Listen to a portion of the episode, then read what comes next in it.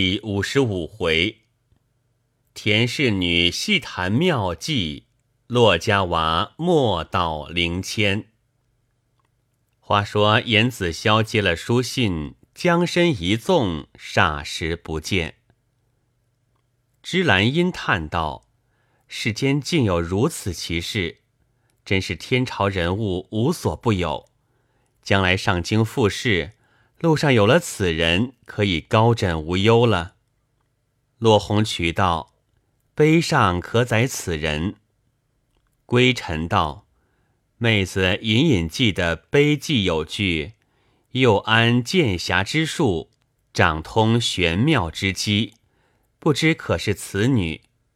可惜碑记已失，早知如此，把个人事迹预记在心。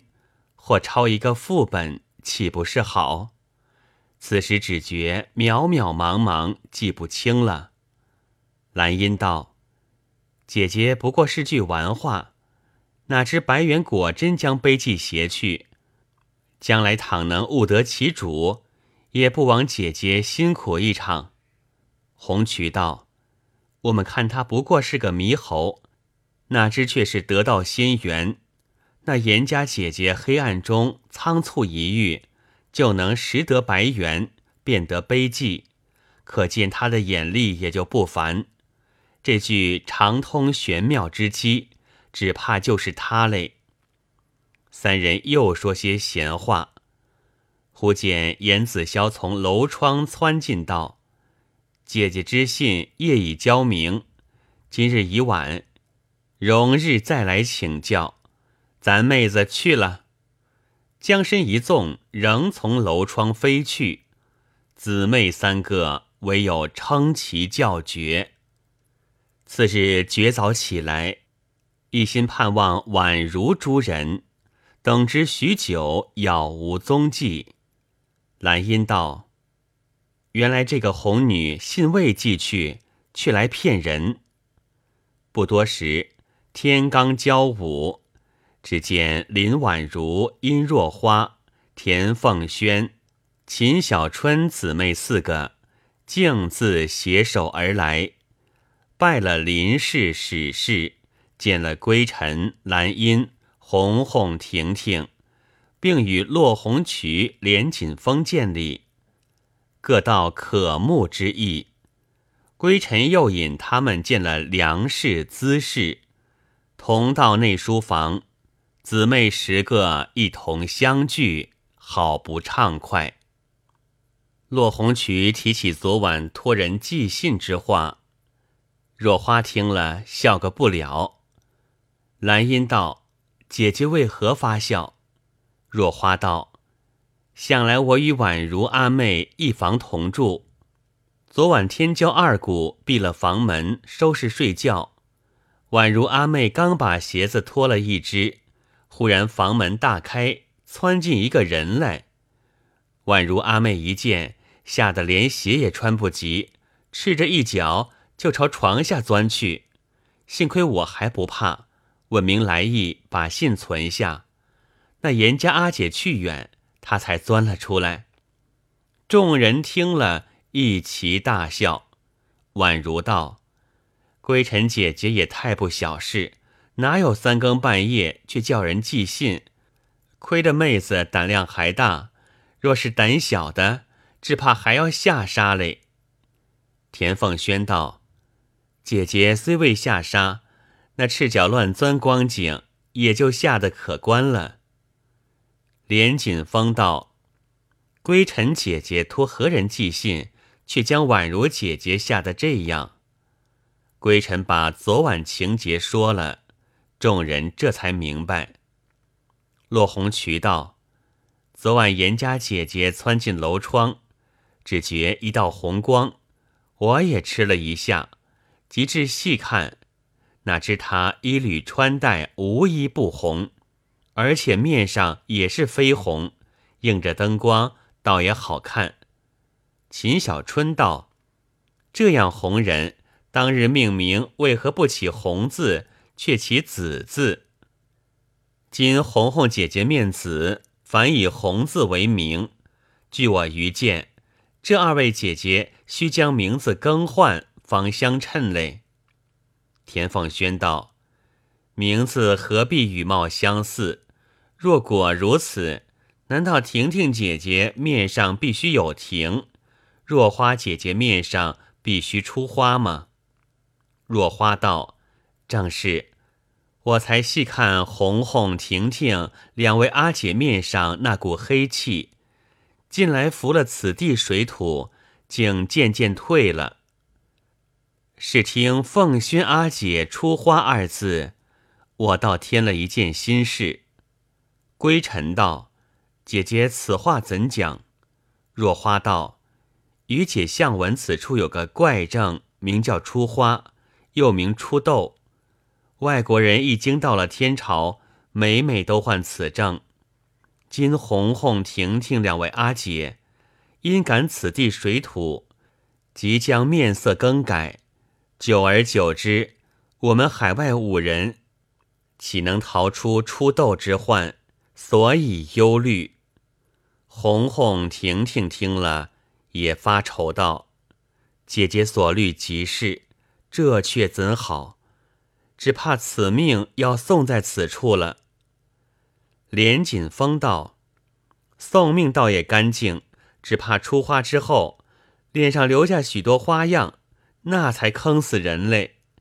宛如笑道：“留下花样，岂但坑死人，只怕日后配女婿还费事嘞。”兰因道：“怪不得宛如姐姐面上光光，竟同不毛之地，原来却为易于配婿而设。难道赤脚乱钻，把脚放大了，倒容易配女婿吗？”归尘道。你们只顾斗嘴玩笑，哪知此事非同儿戏。若不早做准备，设或出斗误了考期，那却怎好？向来九宫见多识广，秘方最多，此事必须请教九宫，或者他有妙药，也未可知。就请小春姐姐写一信去。田凤轩道：“何必写信？”不瞒诸位姐姐说，我家向来就有西斗奇方，即如妹子自用此方，至今并未出痘，就是明验。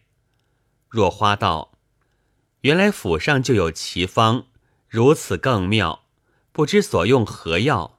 此方向来可曾刊刻流传？田凤轩道，此方何曾不刻？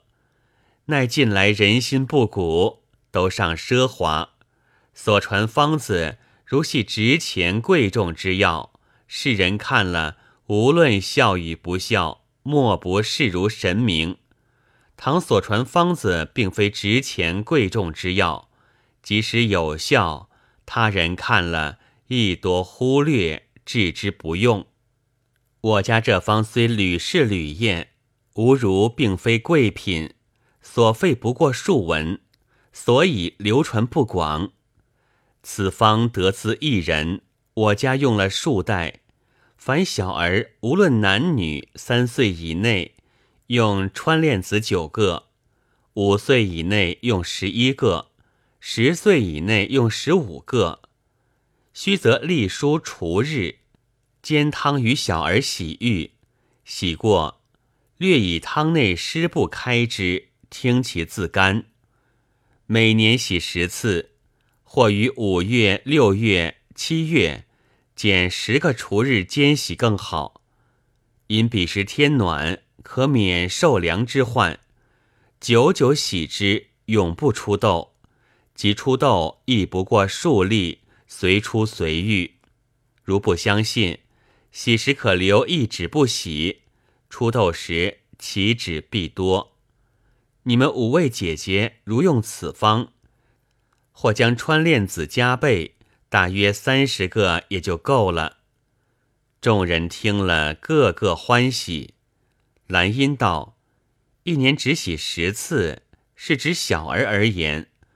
我们年纪既大，恐十次药力不到。据我拙见，一年共有三十六个除日，莫若欲除就洗。”量无喜多之患。况妹子生成个药术，幼年因患腹胀，何尝一日离药？今又接上奸喜，这才叫做礼服外表嘞。秦小春道：“妹子闻得世间小儿出花，皆斗枕娘娘掌管。男有窦儿哥哥，女有窦儿姐姐，全要仗他照应，方保平安。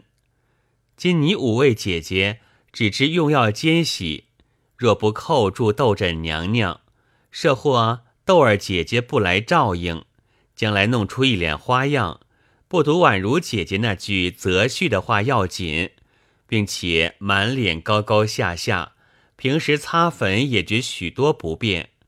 倘花样过深，还恐脂粉查不到底，那才是个累累。红红道：“归尘妹妹府上可供这位娘娘。”归尘道：“此是庙宇所供之神，家中哪得有此？”若花道，妇女上庙烧香，未免有违规训，这却怎好？归尘道，上庙烧香，故非妇女所宜。且喜斗枕娘娘每每都在尼安，去随妹子海外寻亲，亦曾许过观音大士心愿，至今未了。莫若禀之母亲。明日我同五位姐姐央了婶婶一同前去，岂不一举两便？红渠道，妹子意欲求签问问哥哥下落。明日如果要去，妹子也要奉陪。归尘当时禀过母亲，与婶婶说明。好在紧邻白衣庵，就有斗枕娘娘。到了次日。史氏带着唐归尘、落红渠、殷若花、芝兰英、连锦峰、黎红红、卢婷婷，来到建壁尼庵。有个带发的老尼，名叫莫空，将众人引至大殿，净手拈香，拜了观音。红渠求了一签，问问哥哥下落。恰喜得了一支上上吉签，这才略略放心。莫空又引至斗枕娘娘殿内，一同参拜，焚化纸帛。归尘道：“请问师傅，宝刹可供魁星？”莫空道：“见壁喜神祠共有魁星，彼处也是尼僧。诸位小姐如要拈香。”不过一墙之隔，小尼奉陪过去。归尘道：“彼处魁星可曾素有女相？”莫空道：“这却从未见过。小姐如发慈心，另塑一尊，却也容易。诸位女菩萨适才拜佛，未免劳碌，且到里面献茶，歇息歇息，再到各处随喜。”史氏道：“师傅见教甚是。”大家来至禅堂，一起归坐。道婆献茶，莫空一一请问姓氏，及至问到落红渠跟前，把眼揉了一揉，又望了一望，当时垂泪道：“小姐莫非宾王主人之后吗？”我家徒弟要访骆老爷下落，一连数载杳无音信，哪知天缘凑巧，今日竟得小姐到此。骆红渠见老尼之话不伦不类，唯恐被人识破行藏，忙遮饰道：“师傅休要认错，我虽姓骆，乃水旁之骆，哪知骆老爷下落？”莫空道，请问唐小姐，此地唐探花是你何人？归尘道，是我家父。莫空道，却又来。当日唐老爷未中探花之时，曾在长安与敬业大人、宾王大人结拜弟兄。我的丈夫曾经目睹，今二位小姐恰恰同治小安，非宾王主人之后而何？小姐何必隐瞒？我岂为祸之人？况小徒就是骆公子之妻，今虽冒昧动问，岂是无因？红渠见话有因，慌忙问道：“令徒姓甚名谁？如今在吗？”莫空道：“此人之父乃太宗第九子，人都呼为九王爷，因灭寇有功，曾封忠勇王爵。”素与陆老爷相交最后，故将郡主许与骆公子为妻。此女现在小安，名唤李良贞。因恐太后访查，就从外祖之姓，改为姓宋。红渠道，师傅此话错了。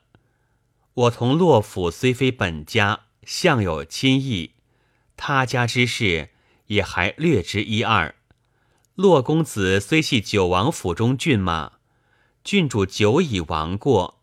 后来虽有欲续前因之话，因王爷并未生有郡主，彼此旋即离散，至今十余年，何尝又与王府联姻？此话令人不解。莫空道：“原来小姐不知此中详细。”待我慢慢讲来，未知如何，下回分解。